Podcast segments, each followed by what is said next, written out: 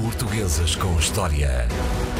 Com André Canhoto Costa. Bom dia, André. Bom dia. Bom, trazes uma figura ligada às letras, não é?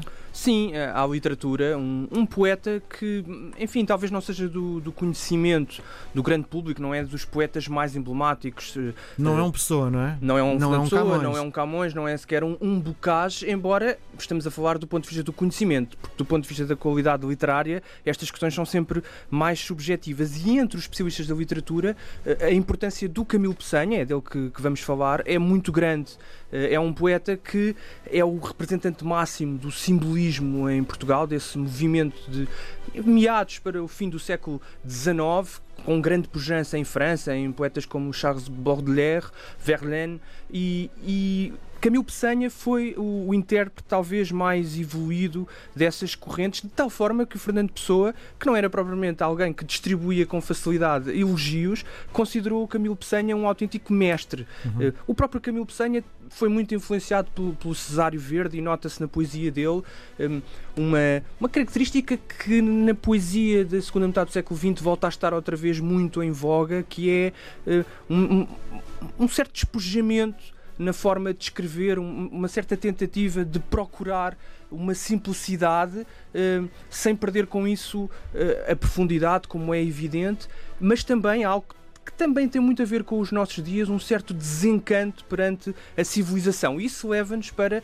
talvez um dos aspectos mais marcantes da vida do Camilo Peçanha. Ele nasceu filho de um, de um juiz uh, do Supremo Tribunal Administrativo uh, e a sua mãe, Uh, com quem este juiz do Supremo Tribunal Administrativo que, teve um filho, estamos a falar de 1867, o ano em que Camilo Peçanha nasceu, e portanto a sua mãe era uma mulher do povo. Uhum. Uh, e isto marcou sempre bastante uh, o Camilo Peçanha. E o pai?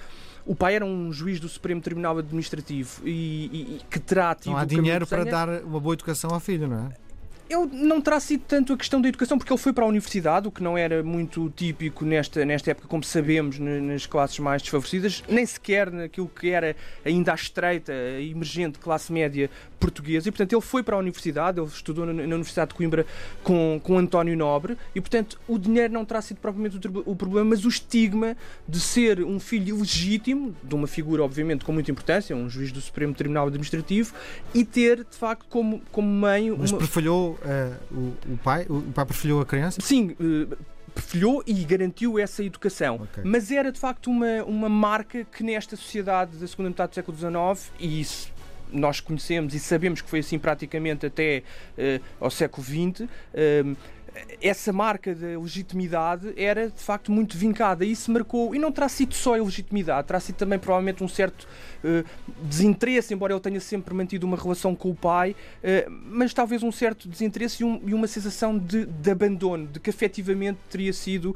abandonado. Isto marcou, marcou sempre muito a vida do, do Camilo Peçanha. E outro elemento que foi muito determinante já depois de sair da universidade, ele passava as férias em Mangualde com um, um amigo que tinha conhecido precisamente em Coimbra e apaixonou apaixonou-se por uma irmã desse, desse seu amigo, a conhecida, mais tarde conhecida escritora Ana de Castro Osório, e quando o Camilo Peçanha já era advogado em Óbitos, declarou-se Uh, certo dia Inverso. a Ana de Castro Osório, não, acho que se declarou uh, propriamente, não propriamente em verso, mas em prosa e de forma muito desajeitada. Nós conhecemos o teor das cartas que se sucederam a esse, a esse embróglio, podemos dizer assim, porque um descendente da Ana de Castro Osório publicou essas cartas onde ele dizia que se tinha declarado de forma desastrada. Ele escrevia, depois disso ter acontecido à própria Ana de Castro Osório, desculpando-se, dizendo que nem um, um aluno do colégio se teria declarado de forma tão desastrada e, e, muito arrependido da forma como, como se teria declarado. Portanto, pensando melhor naquilo que disseste, se calhar até se declarou mesmo o inverso. Terá sido uma,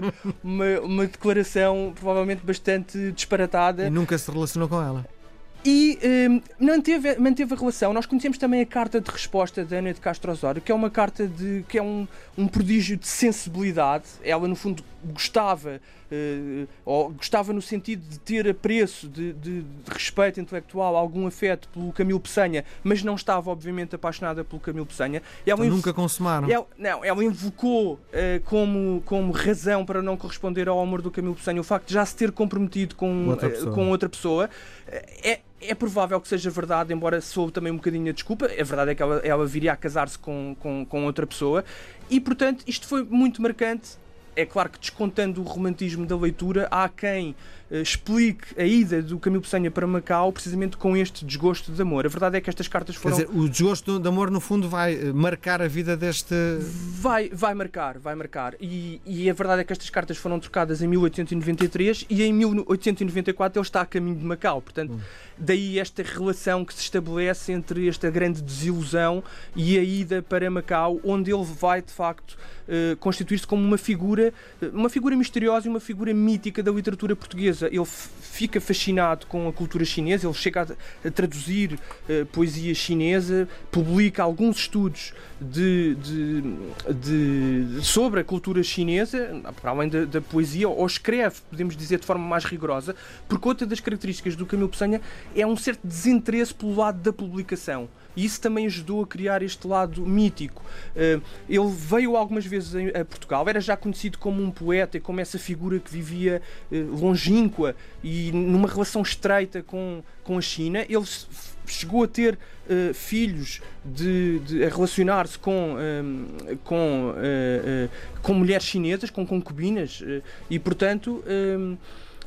É, esse, esse, esse, lado misterioso, também como consumidor de ópio, vai marcar muito uh, a áurea do, Camilo, do Camilo Peçanha, a forma de escrever, como é, como é evidente, e quando volta a, a, Portugal, todo esse, todo esse lado de mistério, de cultura oriental, muito em voga no final do século XIX, acaba por ser muito vincada, também com essa característica de não se interessar muito pela publicação daquilo que escrevia. Aliás, se calhar por isso é que é um autor tão pouco conhecido, ou, ou conhecido sim, sim, é não tão mediático como os outros que falaste há pouco. Sim, é? não cuidou, é verdade, porque de facto ele não cuidou muito da publicação da sua obra, não cuidou nada, se quisermos, e é curiosamente um filho, precisamente, de Ana de Castro Osório, que na altura era pouco mais do que um adolescente, que se vai interessar muito pela poesia do, do Camilo Peçanha e que terá feito um esforço enorme para, uh, para reunir, para convencer o Camilo Peçanha a, a, a, facilitar os manuscritos, porque ele, como dizia, ele decorava as poesias e, portanto, dizia as poesias, portanto, não, não se interessava muito pelo lado material, pelo lado escrito, pela circulação, pelo lado de prestígio de intelectual que a poesia trazia. Ele, no fundo, talvez tenha bebido isto um pouco também da cultura chinesa, este, esta ideia de que de que tudo, de que tudo passa, que há uma corrente quase de, de, natural, de harmonia com a natureza e que, portanto, é relativamente indiferente as construções eh, civilizacionais ou melhor dito, não, não é indiferente, mas elas são muito efêmeras. Há uma, há uma, uma espécie de conformação com o lado efêmero de, das construções humanas. E isso é muito típico da, da cultura chinesa e, portanto, isso passa muito para a forma como o Camilo Peçanho vê a poesia e é, portanto, este filho da Ana de Castro Osório, o seu coisa. antigo amor de juventude, que vai ajudar a reunir os poemas que depois darão origem ao livro que será publicado com as poesias dele, intitulado Clepsidra. Não me querer afastar daquilo que estás a dizer, mas o lado romântico da coisa e o lado de novela mexicana, uh, ele acabou por casar? Uh, Fez família, mas acabou por casar? Ou o amor dele será sempre. Não, eu creio que ele, do ponto de vista formal, ele chegou. Ele foi professor de lição em Macau, foi conservador do registro perdial, mas do ponto de vista da formalidade jurídica, eu julgo, não tenho certeza, que ele não, não chegou a casar com nenhuma das, das mulheres chinesas com quem se relacionou. Uh, e por isso também esta ideia, de, muito alimentada pelos críticos, de que a tal paixão que já não era propriamente de juventude, enfim, era de juventude, não era de adolescência. Ele, ter, ele teria nessa altura 25 anos, uh, Ana Castro Osório tinha 20, e portanto isso terá sido muito marcante. E, e portanto, o facto de ele ter se, se ter mantido longe de Portugal uh, e de não ter contraído, no fundo, um, um matrimónio em Portugal, não ter regressado em Portugal, não ter constituído família, também ajudou a alimentar este lado mais, mais romântico, no sentido mais profundo do termo, que marcou a vida do Camilo Peçanha. Claro que também não terá contribuído para a sua saúde o facto de ele se ter uh, viciado no ópio. É? Viciado no ópio, de, de, de, no fundo, tomar ópio uh, diariamente e por isso a morte em 1926, eh, com eh, uma idade ainda relativamente, eh, jovem. relativamente jovem. Diz uma coisa, um pouco mais de 50 anos. Vamos ter eleições já no domingo. Se fosse vivo Camilo Peçanha, eh, votaria no PAN? É uma pergunta interessante, não tenho a certeza. Nós sabemos que o Camilo Peçanha teve ligações com a maçonaria.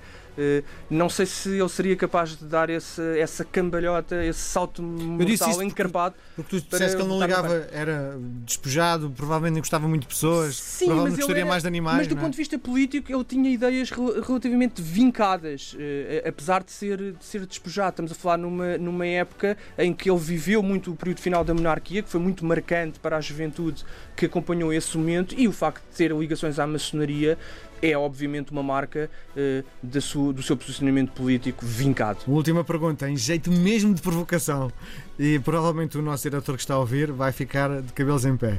Eh, onde é que ele está enterrado? Não tenho, não tenho a certeza, é provável que esteja em Macau. Muito é provável bem. que esteja em Macau. Grande abraço, até para a semana. Até para a semana. Portuguesas com História. Com André Canhoto Costa e disponível também em podcast.